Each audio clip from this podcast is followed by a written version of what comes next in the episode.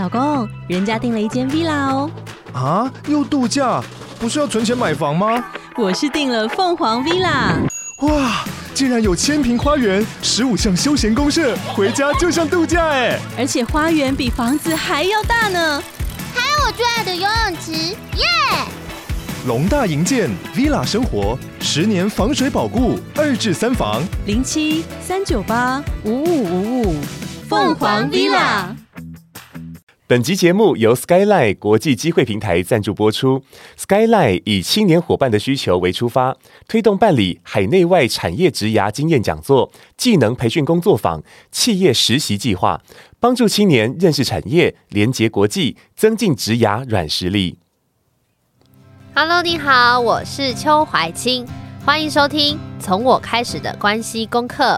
欢迎怀清，欸，我们首次同步讲欢迎。对对对，好像终于有一个默契在。对对 对，我录了这么多集，然后现在才有默契，在我面前假装很有默契，对不对？嗯，也没有啊，你也看过我们私底下的样子。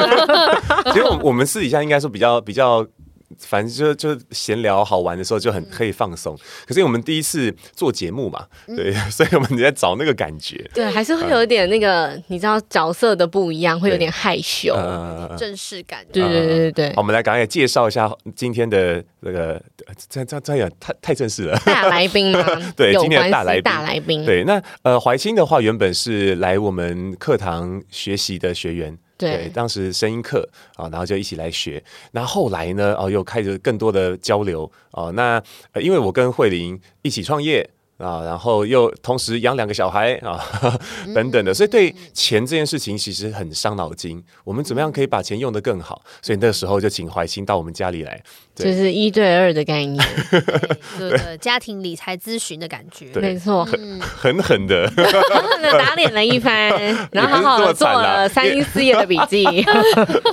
那因为怀清帮我们把那个那个真实状况很好的就做了一个梳理，所以那个时候我们就下定决心，哎，来做一点点。点小小的变化，对，而且我人生的第一张股票 是在怀清教我的那个当下买的哦，就是很莫名其妙，我到二十几岁，然后我才开始。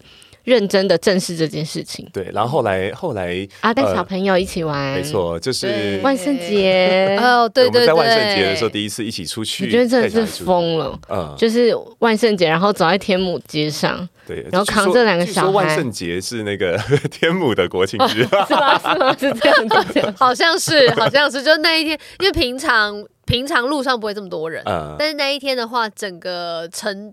城镇上面吧，会蜂拥进超多人，呃、对对对，而且满街都是打扮的奇形怪状的，呃，对对，还蛮有意思的。的一呃、嗯，其实我对怀庆的第一印象是，呃，因为啊、哦，我记得我们在课堂上有一次我们坐同一桌。嗯然后怀清就说：“哦，我是苗栗人呐，然后是客家人呐，然后身份证字号是 K，对对对，然后就有没有？观众朋友 是身份证字号是 K 的，大家互相取暖。然后我们那一桌有三个人，五个人就有三个人身份证字号是 K，然后我们就很躁动。然后那一堂课就没有什么人在听小虎讲话，对 对对，这奇怪，然后那个课程中怎么一直有细数的声音？对，就是我们那里，都是从苗栗国漂流北上来台北打拼生活的人。对，然后我会这样讲，是因为呃，我知道最近怀清出了一个新的线上课程，跟理财有关，嗯，人人都可以是家庭财务长。然后我就从那个怀清的介绍影片里面看到了那个讲师介绍。通常人家假设像小虎就会说：“你好，我是罗君宏，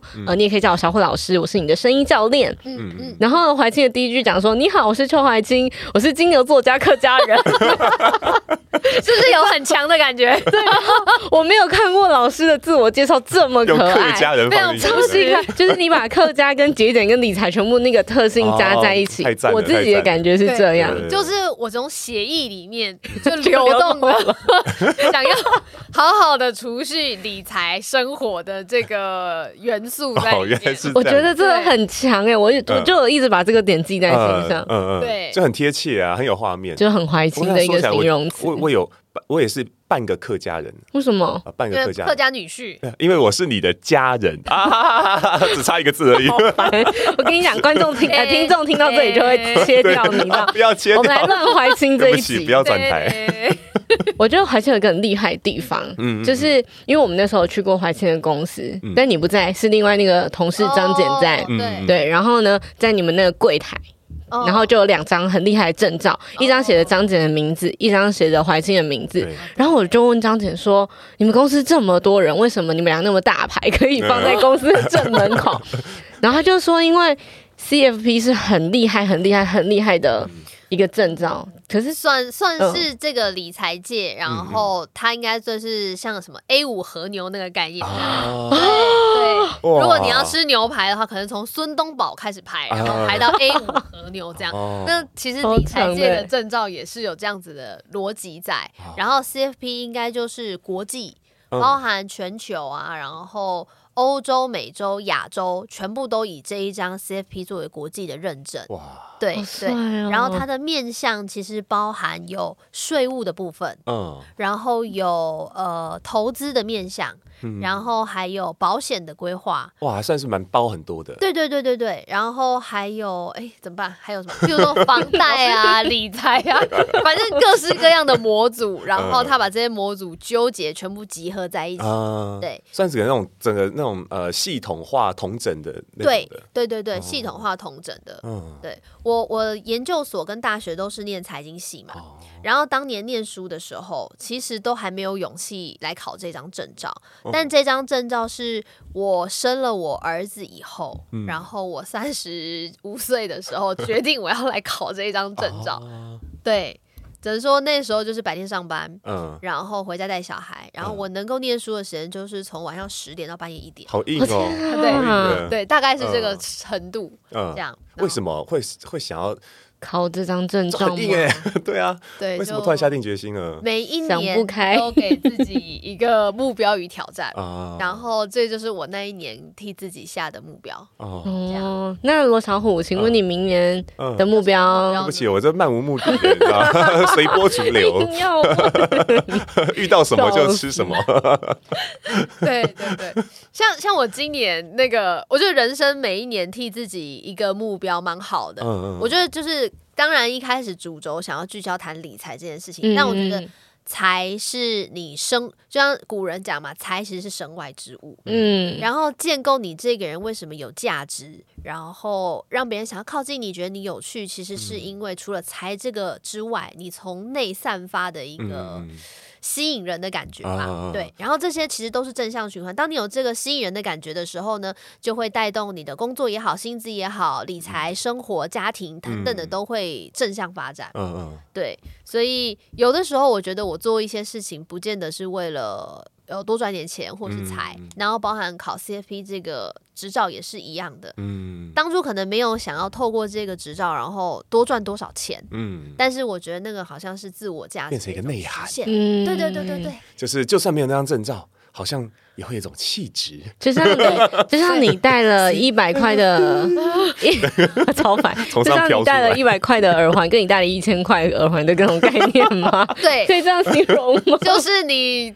站出去都会自己发光嘛，就算你只戴一百块的耳环，对，那更多的是在内在啦。我们还是要讲回内在，是不是？在内在，底气跟自己的气质在闪闪发亮。那个底气，我就印象最深刻是那个怀清在结业式的时候分享自己的声音课的结业式，对我们我们声音课结业式，然后就讲了一个词，我觉得超屌、超酷。你可以大声的在这里说出来。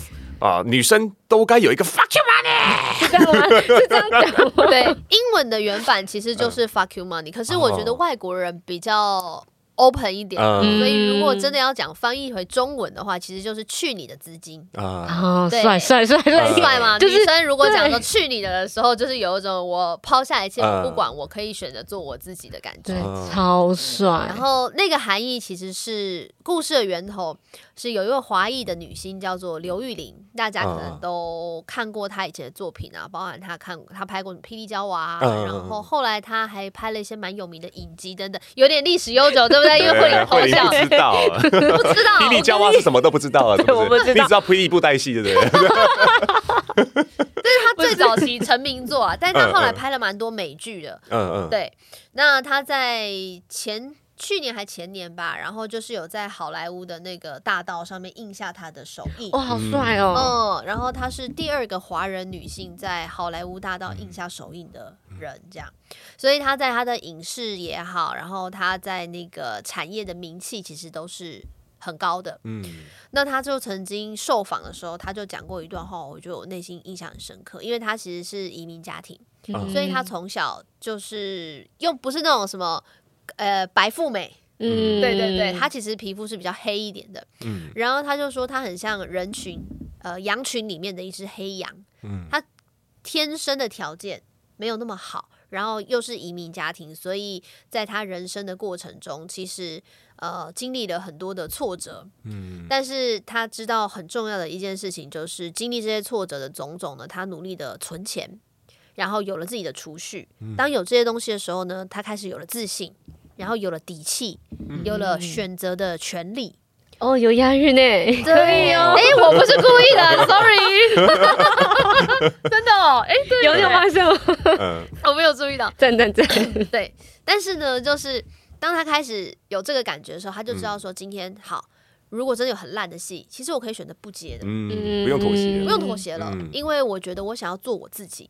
那反射到其实很多女性在家庭中的地位都是一样的，就是我其实也是一上班族，然后也是妈妈，然后白天上班有有有很大的压力，嗯，晚上回家呢又要带小孩，其实也很累。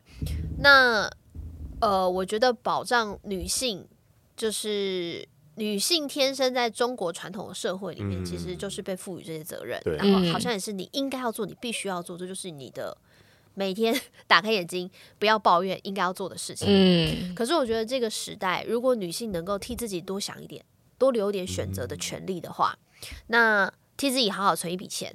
以后遇到任何人逼迫你做你不想做的事情的时候，你就可以告诉他说：“发给我。”就这样，对，你有选择的底气了！你等骂出来了，你太好了，你开始跟我了。对，相声就就是这一刻，就是这种发给，眼神看着小虎 老师。我跟你讲，你你就可以直接 对刷到我。你剪这几一 moment，你会很痛苦。妈的，发达！妈妈爸爸，妈妈爸爸，对对？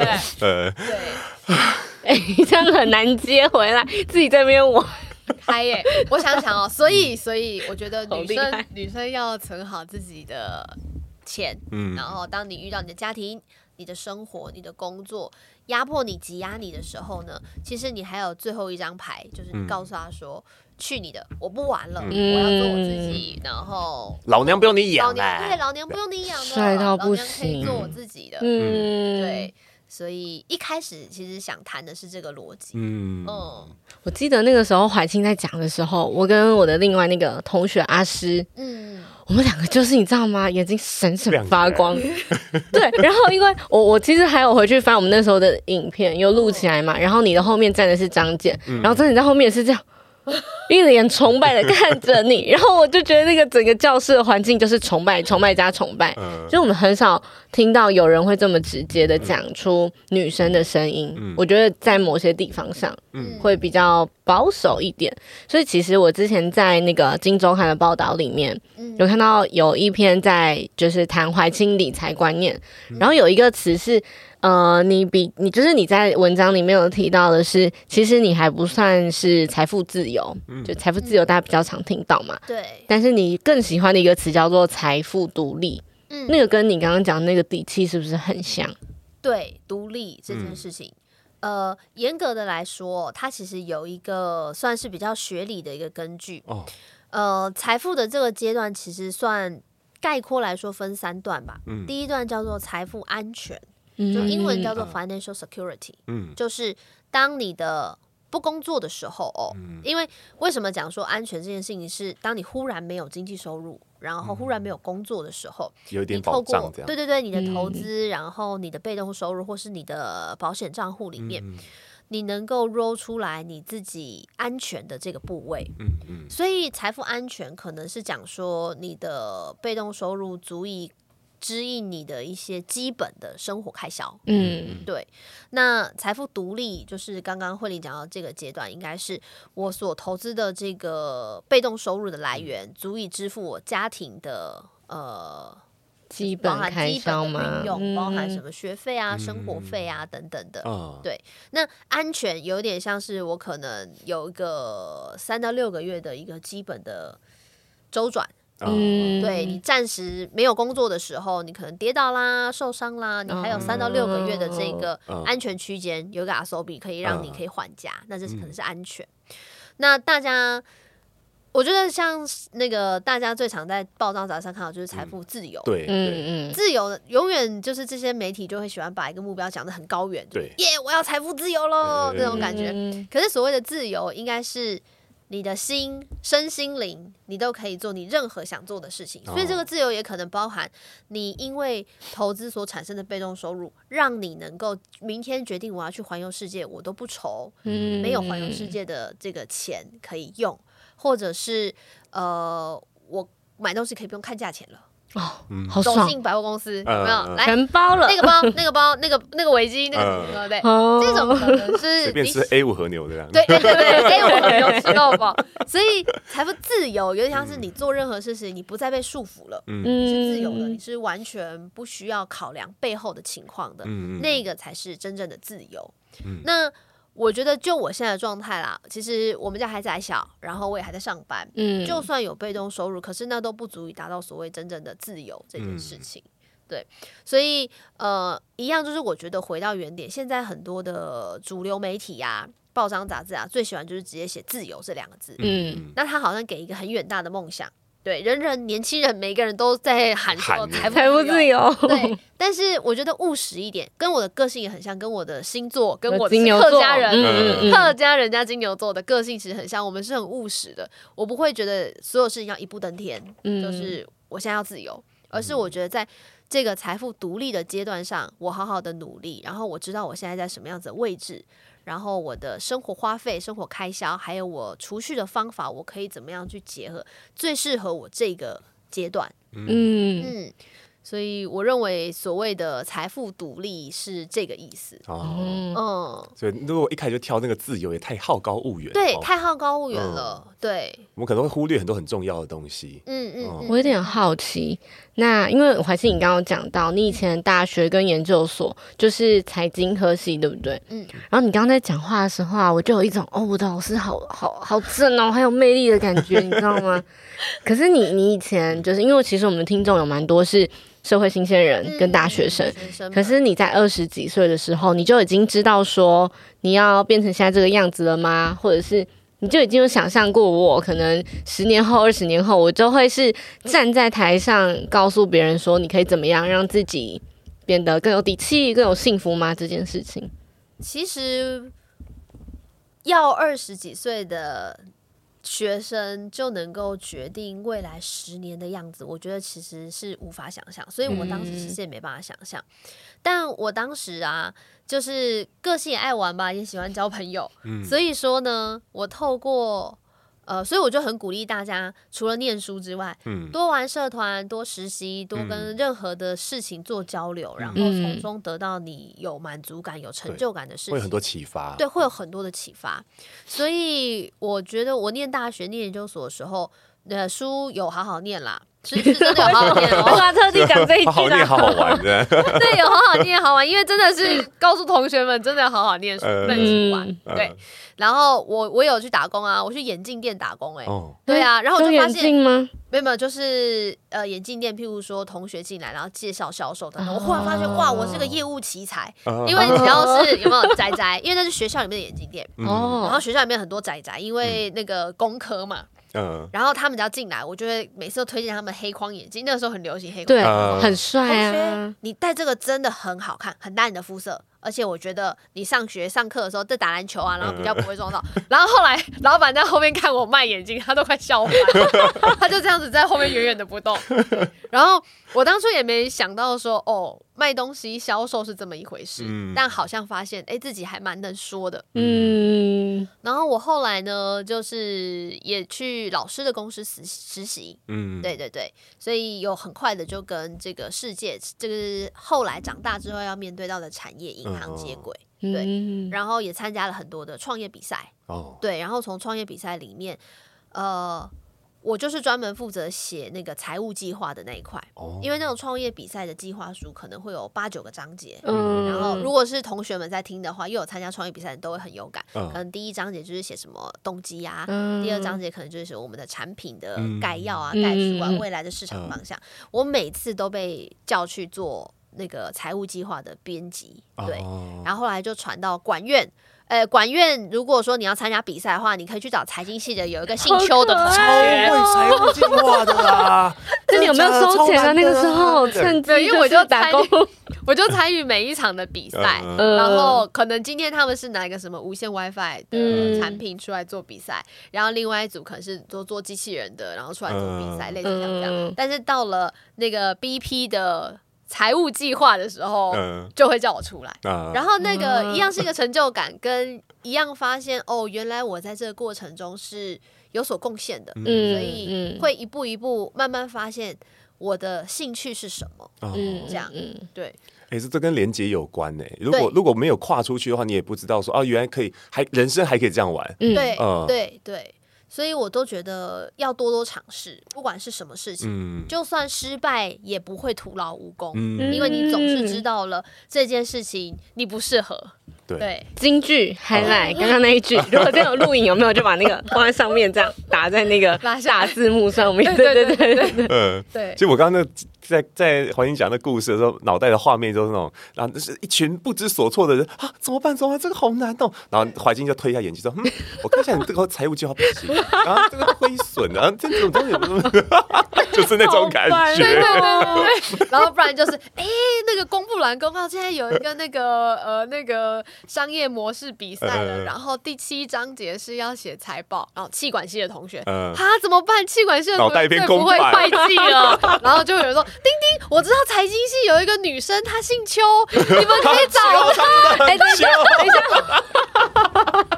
所以我那一年，我不知道为什么资工系就是整个管院嘛，资工系、财经系、商还有诶商。就是气管系，还有一个我忘记是什么系了。然后就是就会有不同人，然后就会说：“哎，不好意思，同学，你好，好可 爱。”这是靠一招闻名天下，对，靠一招。然后所以说其他章节我也不太会，就想说：“呃，那什么技术啊？”大家互补，对，专业分工啊，互补互补。我刚刚想到一个题外话，但我真的好想问，嗯，所以你跟超哥，就是你的老公，是因为这个。这个很厉害的传播的名声认识的吗？哦，不是不是，我跟他，因为我毕业之后我到银行工作，嗯，然后我在中国信托的时候认识我现在的老公，嗯，对，然后他是大我一期的学长，嗯嗯。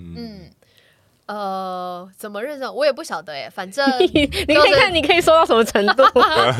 就工作跟我说啊，摸到对方的手了，然后就 BGM 出来，然后不是这样的吧？我跟你讲，这段你可以剪那个预告，然后就哎，超哥，我们今天录这个，然后下次见面就白眼你。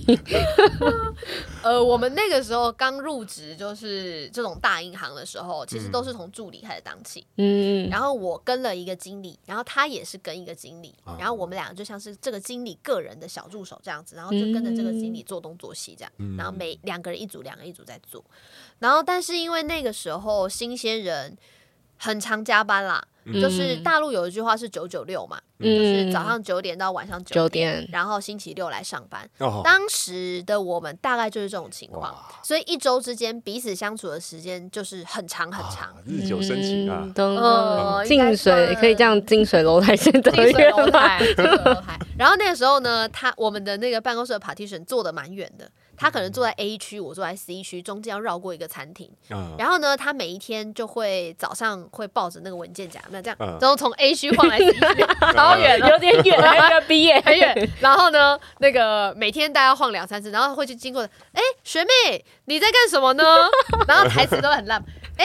学妹，你那个文件然后交了吗？然后其实这些东西都不关他的事情。然后后来有一天，好像那个那个画面很生动。后来有一天，我的经理终于忍不住了，他就说：“哎、欸。”你为什么没事一直要走过来？动不动找话题，动不动找话题，太夸张了，太明显。然后这段故事，其实我觉得每一个人谈到就是当初认识的起源呢，都是非常非常有趣的。嗯。然后我们结婚的时候拍了一段那个影片，我有看过，拍了一段微电影。对，然后就有把我们当初就是这一段故事一起拍进微电影里面，当做纪念。嗯，可是我就好奇了，你们两个都是这样的背景出身，所以现在在家里谁是家庭的财务长？哦哦哦哦哦，会吵架嘞？不会，当然是我。为什么？因为我觉得。好啦，来，我们撇开小五不能不能，嗯，你现在反你不能讲话，你现在嘴巴闭起来，嗯，只能说呢，就是对男生而已是环境。你如果有人帮忙负责这件事情，你是不是觉得很开心？对，太好了，全部交给你吧。啊、学费啊、呃，好麻烦哦，哎、欸，不然你去处理一下。呃哦，那个呃房子最近那个什么呃好像要卖啊，然后有什么房贷啊，然后有些呃听说那个有利率什么的，好啊好啊，哎、欸，不然你去联络一下我太太好了，我把他电话给你，各式各样，对，但是我觉得呃这个是日常零碎的小事情处理啦，然后我觉得如果另外一半也相信你可以有条不紊的把这件事情处理好的时候，其实他就会很主动的。很主动且放心的把所有的事情都交给你，嗯，对，所以我们家呃在做这些事情，其实就是我。哦，但是如果是比较重大的投资，包含我们要做一些呃可能影响性比较大的决定啊等等，嗯，那就绝对是两个人一起讨论了，嗯，那个就没有所谓什么家庭财务长的部分，哦，因为我觉得呃我在就是这堂线上课程里面，我我开了一堂线上课，嗯，然后线上课里面的宗旨其实也是希望。两个人可以一起共同分担重大的财务决策，嗯，是最好的。因为呢，其实很多的夫妻是为了钱财吵架，对。但是当两个人都对这个重大的财务决策有共识的时候，你们必须要共同承担这个风险，嗯，那就比较不容易吵架。嗯，对。然后男生的个性其实是比较激进一点，比较积极一点；女生的个性相对比较保守。所以，一个好的财务决策一定是融合了积极的建议与保守的方向，嗯、融合起来之后，才能够做比较正确的决定。嗯、哦，说到这点，那个虽然我跟慧玲啊，这、呃、叫我这样，我比较不激进，哦、对我太保守，对，但还好我们慧玲很积极啊。是 是是，我跟你讲，他就为了铺陈这一句，然后刚刚在那边一直想，看一直在动脑。哎、欸，不是，因为刚刚讲那个画面的时候，我其实我心里面的那种梦想是这样的，因为慧玲对那个钱。嗯，没有概念。对，我是真没。你看我们算什么趴数不行，我要算错要！加加加加今年也会加错。公司的发票现在都就是跟会计都叫小虎做，我真的是太难了。对啊，那我想梦想是有一天就是啊，因为慧玲的那种那种成就动机比较强，对，搞完以后就变成说他就像以前传统男性那样，就哎很很可以很很能够 cover 很多工作，然后那种复杂的工作他他都可以。弄好，然后我就我就在后面的就是娇滴滴的，你不可以刻板印象。没有，看一下，就是在后面就是嗯，作为最好把那个那个就是他他不擅长的东西，要把它弄好，这样。对。对，搞不好我会当那个财务长，对不对？对啊，我觉得小虎比较适合我们家来看的话，你你上次这样跟我们聊过，是不是觉得他比较适合？真的，因为其实我觉得所谓家庭财务长没有所谓男女之分，对。对，本来就是每一个家庭的组成背景，然后个性都不一样，没错，所以两个。人在协调的过程中，找到最适合自己的定位跟工作，嗯，然后从此以后就有默契的去进行。嗯，很多的家庭的问题是没有分工，嗯，然后哎，这应该你做吧，结果你又没做，对啊，对，这个你不应该做，然后你又做了，所以就很容易没共识就吵架，对。哦，搞不好如果以后发现我其实没有这种天分的话，我们就让儿子做。太空，然后就发现他到了五号的时候就开始一直在对发票。没有，就哎，手写奇怪，我们有赚这么少吗？哦，儿子怎么球鞋变多了？的那个零用钱的账户里。不是你刚刚小虎刚刚这样讲说，他发现自己比较有那个就是理财的观念的时候，我就在想，可能我有些东西是因为原生家庭影响，因为我们家也是我爸。管账，然后我妈她就会说，每次她去翻那个账本，因为我爸很可爱，就手写哦，就是很，因为他字超漂亮，对我爸字很漂亮，他就比较就是我就是可以看到自己漂亮的字嘛，所以就自己写。然后我妈就会说，她去翻本子的时候，她只会看到零一二三四五六七八九，但组合起来不知道那是什么东西。然后我好像从小就有一种中文，对我从小就有一种，呃，家里的男生很会管钱的那种。形象吗？还是就是你知道女生会找跟爸爸很像的男生结婚，哦、然后就默默的，就是你你懂。然后后来我们我们就是我跟小虎交往之后，然后结婚，我妈就会常常笑他说。哎呦，小虎，你跟你岳父真的很像，对，就是某些地方很像。我就发现，看我很会讲讲课，这个私底下聊天我很不会聊啊，我就这个一直尬聊，然后就跟跟跟我岳父就是啊喝酒啊喝酒，哎爸啊敬一杯。他们要喝酒 才有话可以讲，我就觉得哎这东西很可爱，所以就是好啦，回来就是所以其实我很喜欢，对，我很喜欢怀清讲的，不是一定是男生做什么事情，女生做什么事情，所以这堂课才会是人人都可以。是家庭财务长，没错没错没错。因为我觉得很多时候大家会觉得财务长是女生的角色，嗯，才可以去这样。嗯，但是其实像我们上次就是跟华清咨询的时候，你有教我们一个是，嗯，我绝对不能讲错，好好看一下我的稿。五三一一理财法，我觉得这个是很，就是对我们两个来讲，那个共识凝聚的很明确。那、嗯、你可以跟大家介绍一下吗？嗯、这个东西，嗯，五三一一储蓄法哦，这个应该算是我自己的一路走来的心情吧。嗯，因为我就是一个金牛座加客家人嘛，对，从头到尾在讲这个，很认真的把这件事情放在心中，并且好好的规划。然后传统京剧都是这样。财不理你，理不理财。对，哎，你不理财，财不理你。需要剪剪掉吗？没关系。然后，所以呢，呃，你好好的看待它，规划它，它会给予你相对应的回报。嗯。那五三一储蓄法其实就是很多人不晓得收入要怎么样来开始做储蓄的第一步。嗯。那很简单，就是你可以分成四块，然后。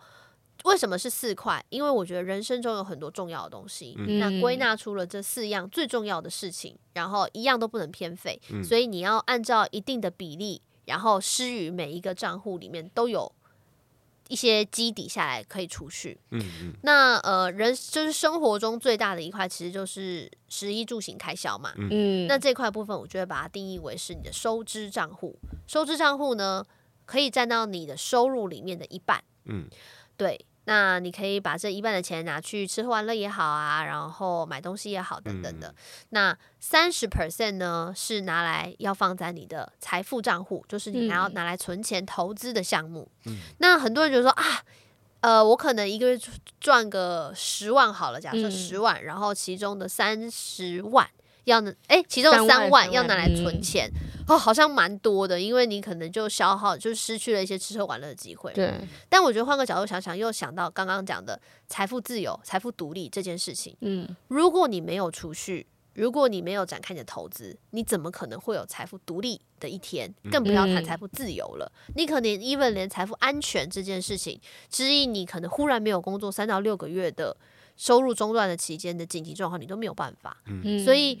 如果没有把这个比例好好的定下来，并且好好去存下这三十个 percent 的话，你可能就一辈子会在一个老鼠转轮的游戏。嗯、有没有想象的那个画面？嗯、你就是你背后有很多的压力追逐你啊，嗯、工作啊，生活啊，可是你就只能一直往前跑，然后一直不断的这个月赚，然后这个月花，这个月赚，这个月花，你永远都逃不出这个游戏的。嗯。嗯所以三十 percent 的部分呢，放在你的财富账户当中。那十个 percent 呢，其实是放在保障账户。嗯，嗯，保障账户其实就是去满足你家庭上面当有风险来临时无法承受的风险，你就要把它转移出去。像保险这对，像保险这样子的东西。嗯、那保险其实当然包含有产险，产险其实就是房子的火险嘛，然后车险、嗯、这些其实绝对都是。必要支出，因为你只要有房有车，嗯、你绝对都会有的。嗯、对，那另外一块就是身为爸爸妈妈的我们，呃，我就有一个很简单的算法。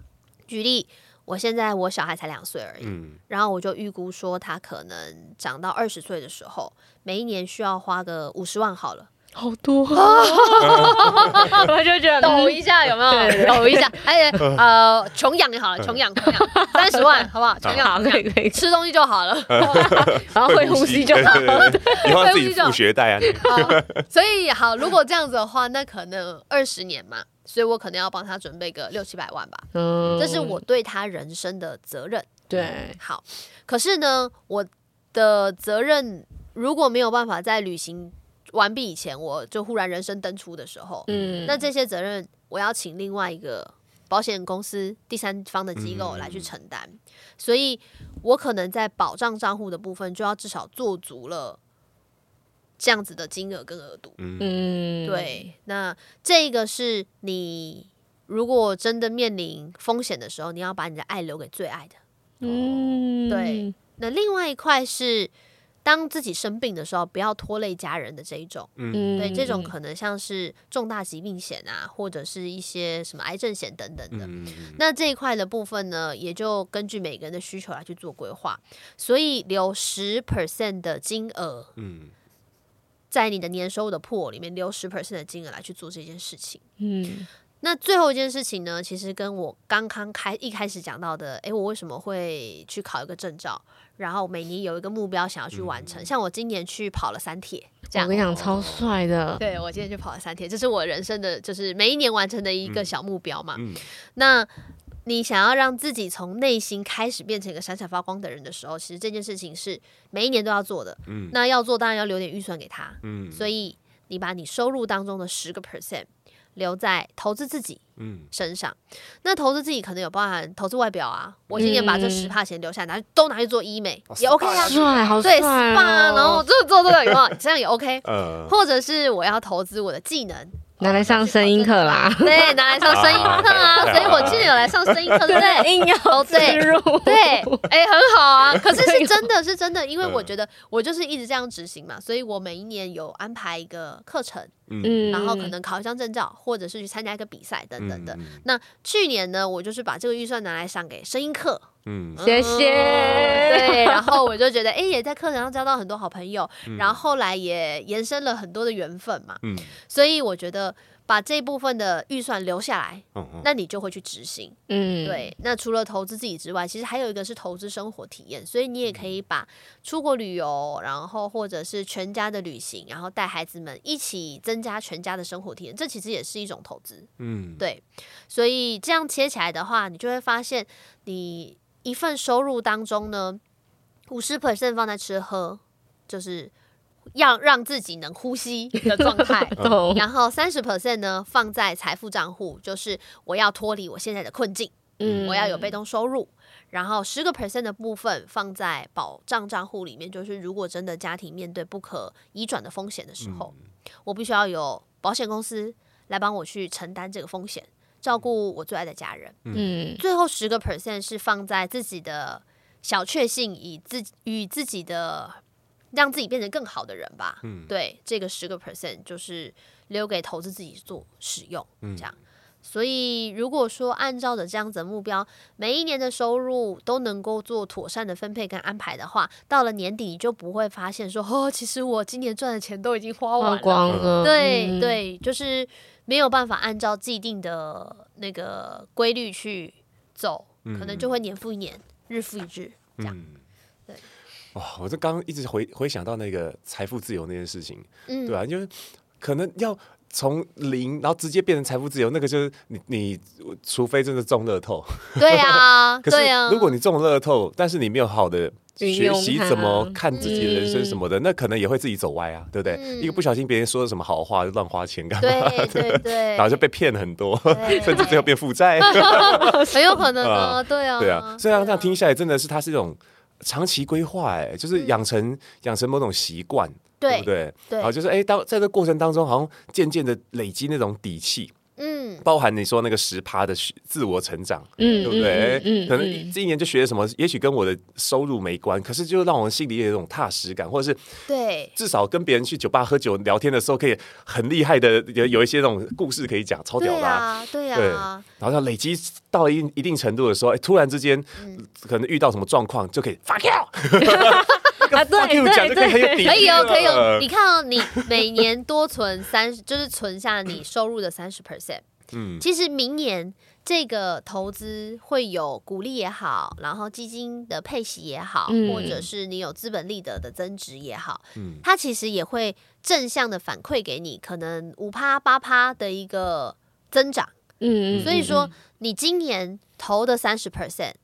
可能他明年会再多回馈你更多，对，然后这个池子就会不断的变大、变大、变大、变大。嗯，然后你就是预设你的人生可能，如果真的像这样子计划性的存了十年好了，然后你的这个三十 percent 的这个财富的账户的池子，嗯，其实已经大到你可能足够骂。Fuck it！哎，所以你真是一直铺这个梗给他，他知道我喜欢骂嘛，对不对？不是，大家这一集大家一直拿耳机听的时候，就一到突然拉远，然后突然要再把它塞回来耳朵。我刚刚想到一个是，呃，因为刚刚其实那个怀清前面有讲说，财你不理财，财就不理你，嗯，是吧？我没有这样翻，对不对？对，对我刚刚讲反了。对，然后我其实之前有看到一个那个就是作者，嗯，他写书的时候就讲到说，他其实会跟他的金钱。说谢谢哦，对，就是带着感恩的心，然后谢谢这一份金钱来到我的身边，然后我会好好的运用你，希望你可以好好的帮助我。我觉得这件事情是。就是除了你要会什么什么法则，什么什么理财观念，很重要的一个心态。嗯，对，很重要的一个心态，真的真的。就像我，譬如说我拨了十个 percent 的那个资金进我的自我投资，我的自我投资账户的时候，然后我要去上小虎老师声音课的时候，我也会说谢谢你的这一份钱财，让我可以去上课，然后让我能够充实更多的我自己。嗯，所以谢谢你。对，我觉得这份心意真的很重要，很重要，超重要。对啊，而且我刚刚又想到一个，其实你们在讲的时候，我一直在脑袋，你知道有那个很多话想讲，然后就趁现在一起说。你说吧。就是因为其实刚刚讲到最后的十趴是自我投资，嗯，然后小虎刚刚提到一个是，我会因为去那里，然后认识更多人，有更多的就是机会还是什么。我刚刚想到的是，呃，人脉就是钱脉这句话，哎。嗯，也是啊，也是，就好像是我去一个地方，开启了一个人际的弱连接，然后他会带我到哪里，会有什么样正向回馈，嗯、其实是呃不太能马上预知的。嗯，但是又回到刚刚那个感恩的心，我感谢他，然后我走进这里，享受他带给我的一切的那个当下，嗯、然后之后他就是一个。一样是一个圆圈，但就不会像老鼠一样一直跑。嗯、对对，你可以拓开自己的管道的。嗯，对，这是很重要的事情。好的，那我们今天这一集就谢谢怀清跟我们分享这么多故事，从金牛座客家人，对，金牛座爱情故事，对，然后到人人都是家庭的财务长这件事情。那我们今天最后就还是要请怀清帮我们做个结尾喽。好哦，希望呢，大家经过了呃这个小小的介绍之后，能够对理财的一些观念能够有更多的启发跟想法。那我是怀清，谢谢你收听从我开始的关系功课，我们下次见，下次见，拜拜。拜拜。